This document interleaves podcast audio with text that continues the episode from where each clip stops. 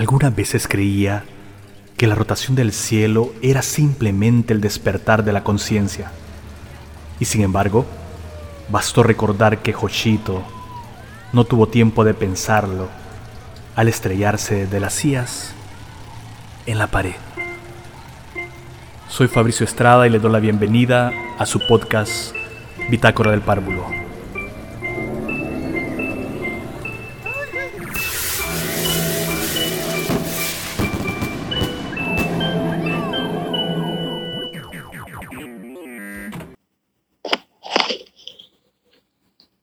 Autorretrato.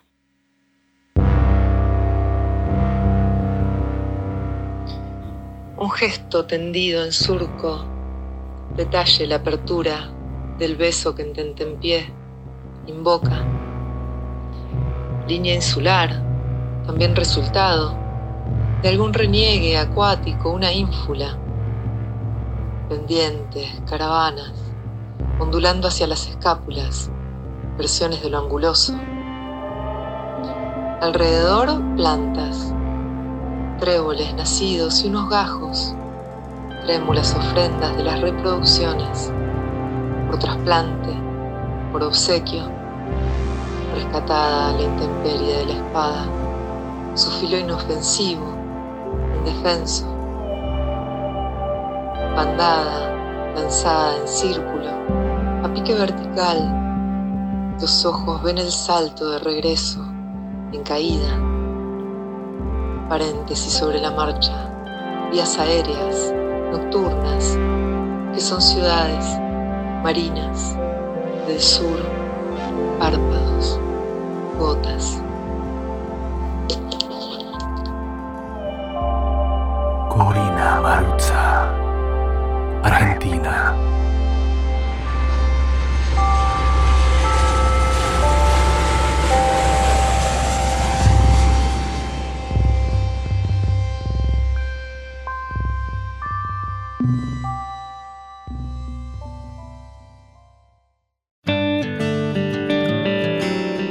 Juanes y Nelly Furtado. Fotografía.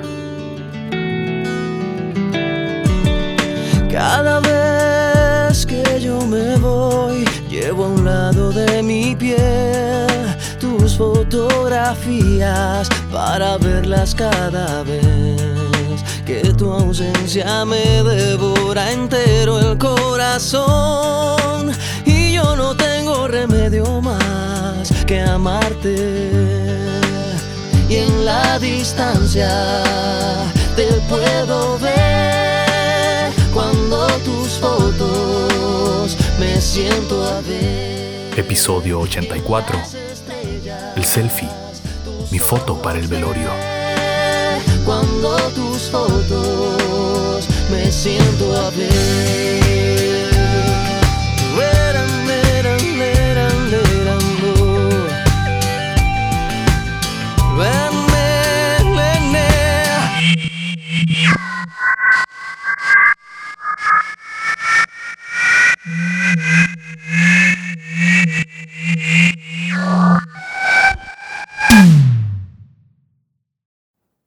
Real objetivo es lo que carece de representación, lo vaciado de simbolismo y que nos golpea o aniquila. Por un lado, puede surgir la perturbación, es decir, el golpe. Por el otro, lo que simplemente nos saca de tajo de entre los demás, la muerte. Una de las grandes frases más utilizadas por el Vox Populi es lo único que tenemos seguro es la muerte. Y lo seguro viene a estar ligado directamente a la prueba contundente. Entonces, todo lo demás es incertidumbre. No podemos presentar ante el tiempo y la sociedad algo de nosotros mismos tan inconmovible como una estatua milenaria. Picture of You.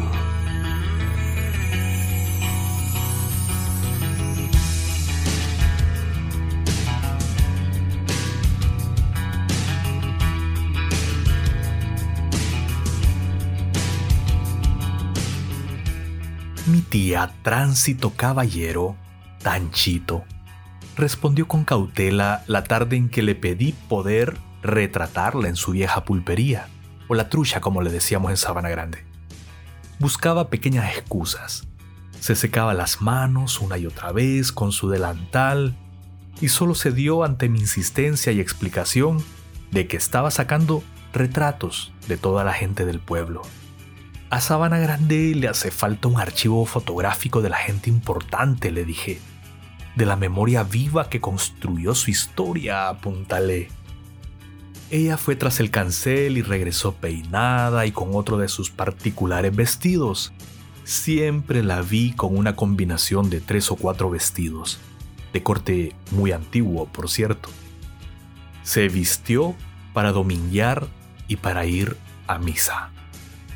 La niña Tanchito ya estaba construida adecuadamente o producida, lista para la foto tal como ella sintió que debía corregir la espontaneidad con que yo insistía en retratarla. En el umbral de la puerta que daba al patio, se detuvo un momento y me dijo, Ay, mi hijo, usted está tomando la foto de mi velorio. Quedé de una pieza. Lo que pocos minutos antes era una foto más de esa tarde de retratos, se convirtió en un acto profundamente ritualizado. La niña Tanchito, mi tía, tenía 84 años y estoy seguro que supo descifrar cuál era mi intención verdadera.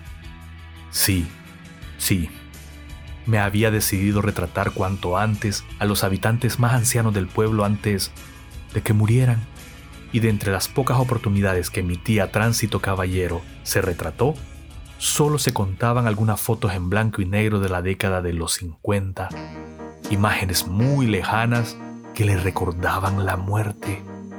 Así me lo dijo. Mi tía Tránsito Caballero, la niña Tanchito, murió un año después y se entregó virgen a la muerte. Así se les decía en los pueblos, las niñas, las que llegaban vírgenes a la muerte pero antes de hacerlo, quiso retratarse para que esa imagen se utilizara en su velorio, cosa que así sucedió. La fotografía fue ampliada y enmarcada para ubicarla entre cortinajes blancos, los acostumbrados para despedir a las niñas.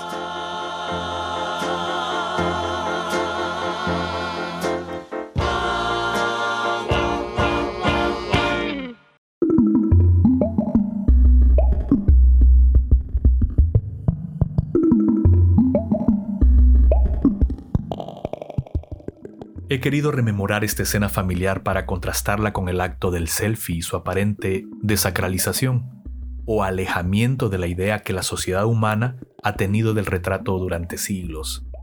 Como miembro de una generación que ha entendido el retrato como autorretrato, me pregunto, ¿estaremos siendo conscientes en la medida que envejecemos de que el más reciente selfie que hemos compartido en las redes puede ser la imagen que servirá para nuestro velorio o recordatorio social? Los medios digitales ya están utilizando nuestras fotos de perfil para informar sobre el fallecimiento de alguien, sin necesidad de contactar a la familia para que se da una foto en vida de él o la fallecida, como se hacía antes. Ante los usuarios o lectores, queda el último gesto de una larga repetición de gesticulaciones o poses, una y otra vez modeladas para alcanzar el punto exacto donde nos miremos más interesantes, parecidos, felices, plenos o iguales a nuestro actor o actriz, modelo a seguir, o simplemente la imagen más parecida a lo que fuimos hace unos minutos, porque hace unos minutos fuimos otros.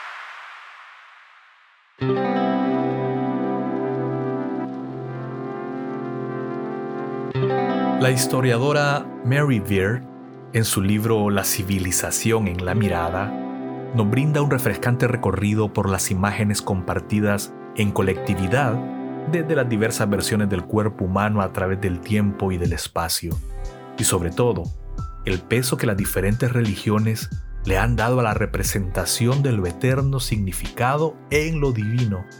El contraste existente entre la idea de la imagen personal, en la omnipresencia y ubicuidad de las redes, hace que Mary Beer entre al terreno de lo que los turistas buscan al hacerse selfies en sitios considerados sagrados, la neutralización de lo eterno clásico a cambio de la memoria fugaz en boga.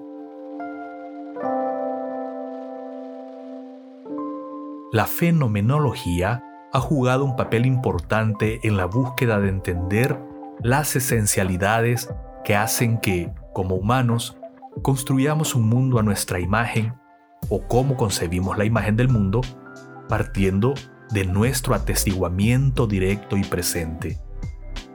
Maurice Merleau-Ponty, quien ha escrito Fenomenología de la Percepción, acerca de sus reflexiones a la nueva existencialidad que somos en la era del selfie y la ruptura de la privacidad, dice, nosotros construimos mediante la óptica y la geometría el fragmento del mundo cuya imagen puede formarse a cada momento sobre nuestra retina.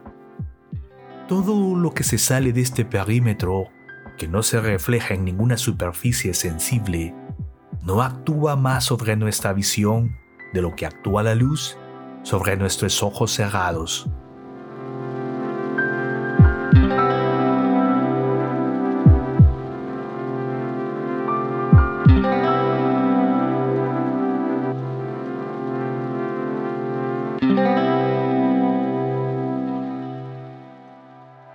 Slavoj Žižek ha mantenido en sus ensayos un análisis exhaustivo sobre la ideología y sus efectos en la imagen de la modernidad.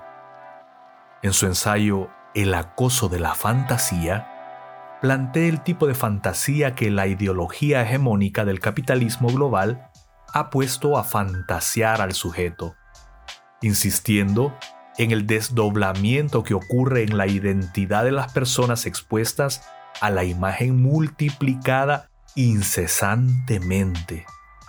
Su sentencia. Cualquier parecido del sujeto consigo mismo es pura coincidencia.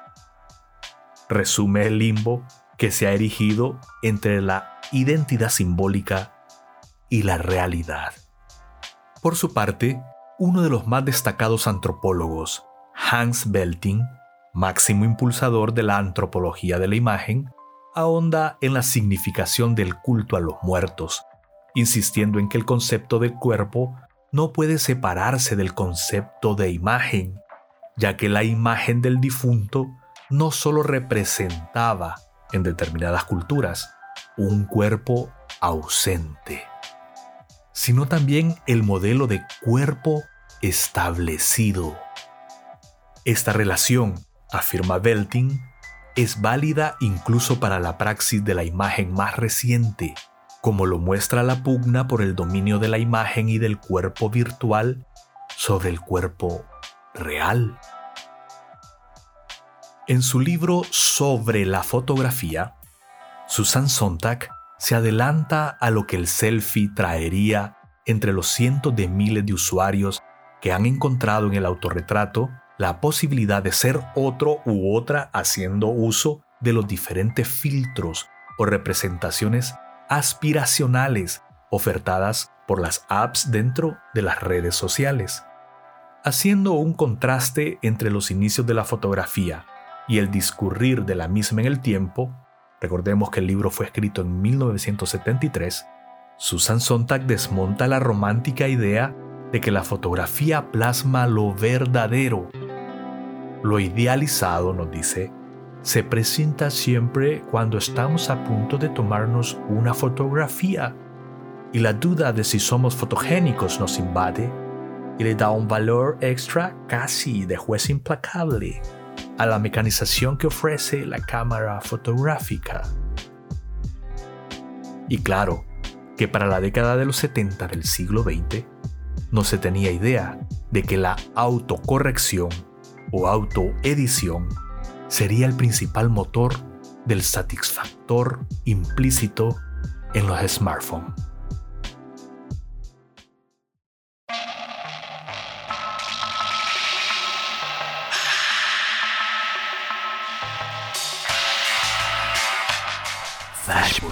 Eyes.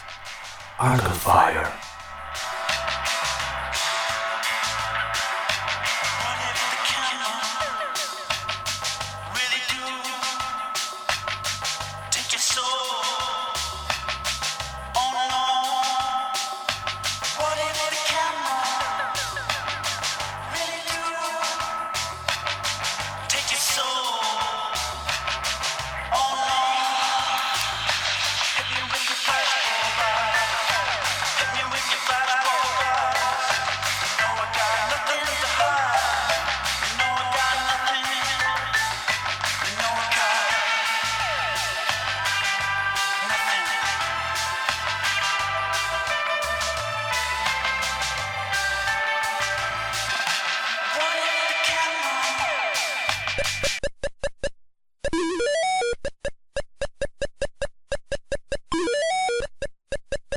Desde hace unos años yo venía intuyendo algo respecto a la multiplicidad de imágenes, tanto en las redes sociales como en la televisión, ¿no? En los videos y todo.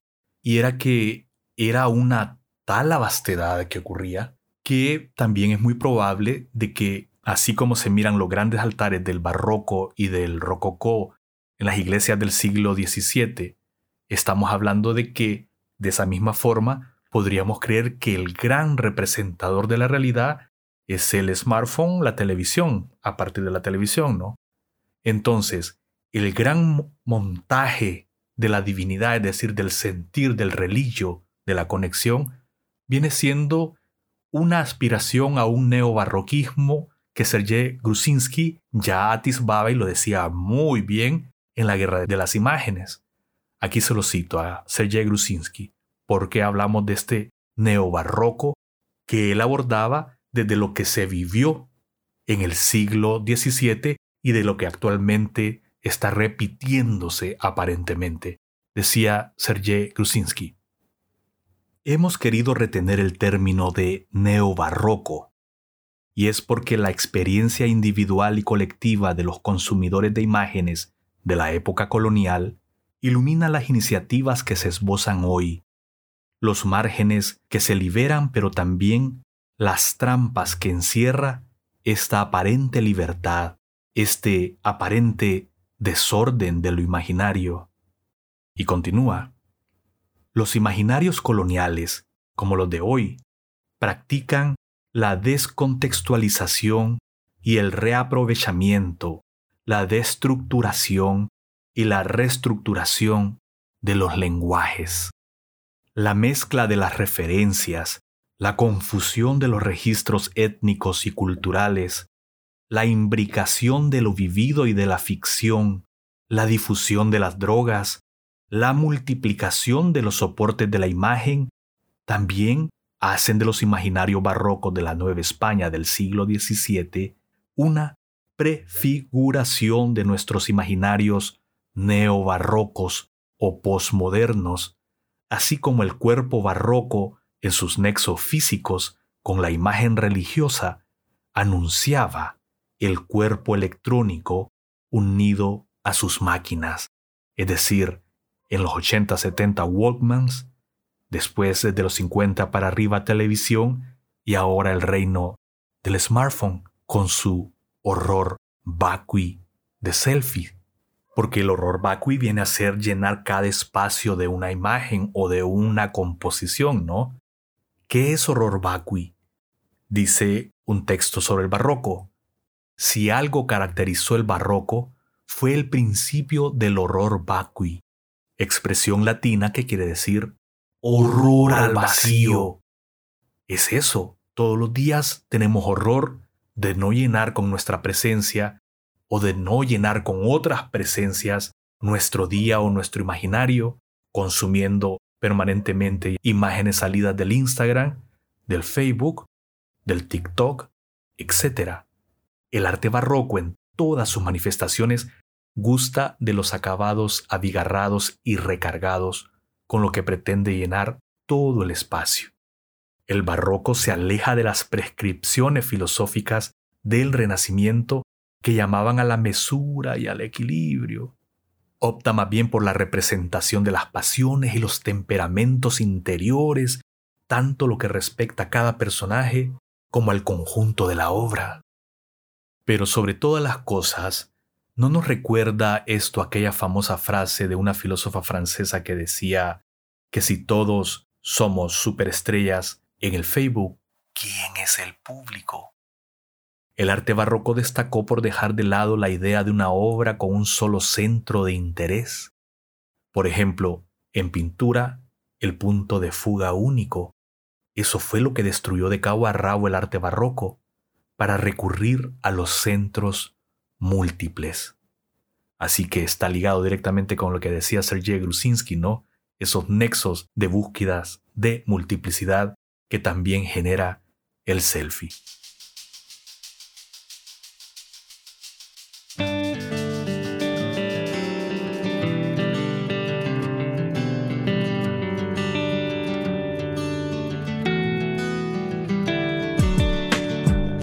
Bueno, seguiremos abordando entonces en un tercer episodio este ensayo que he hecho, el selfie amuleto por siempre moderno, en busca del reto a la muerte, ¿no?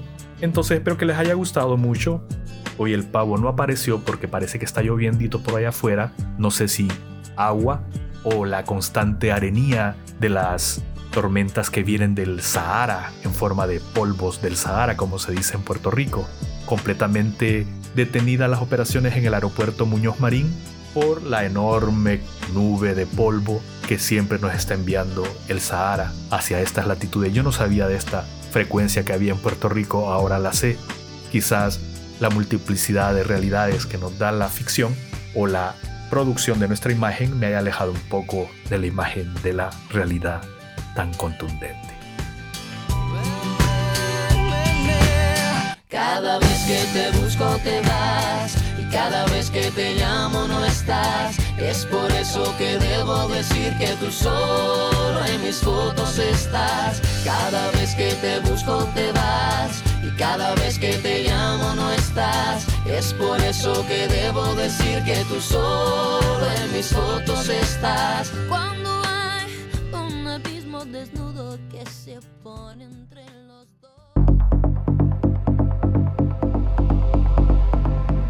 Usted ha escuchado Bitácora del Párvulo y ha sido su memoria la que ha puesto la música. Soy Fabricio Estrada, transmitiendo desde Vega Baja, Puerto Rico, desde el mismo corazón de Honduras.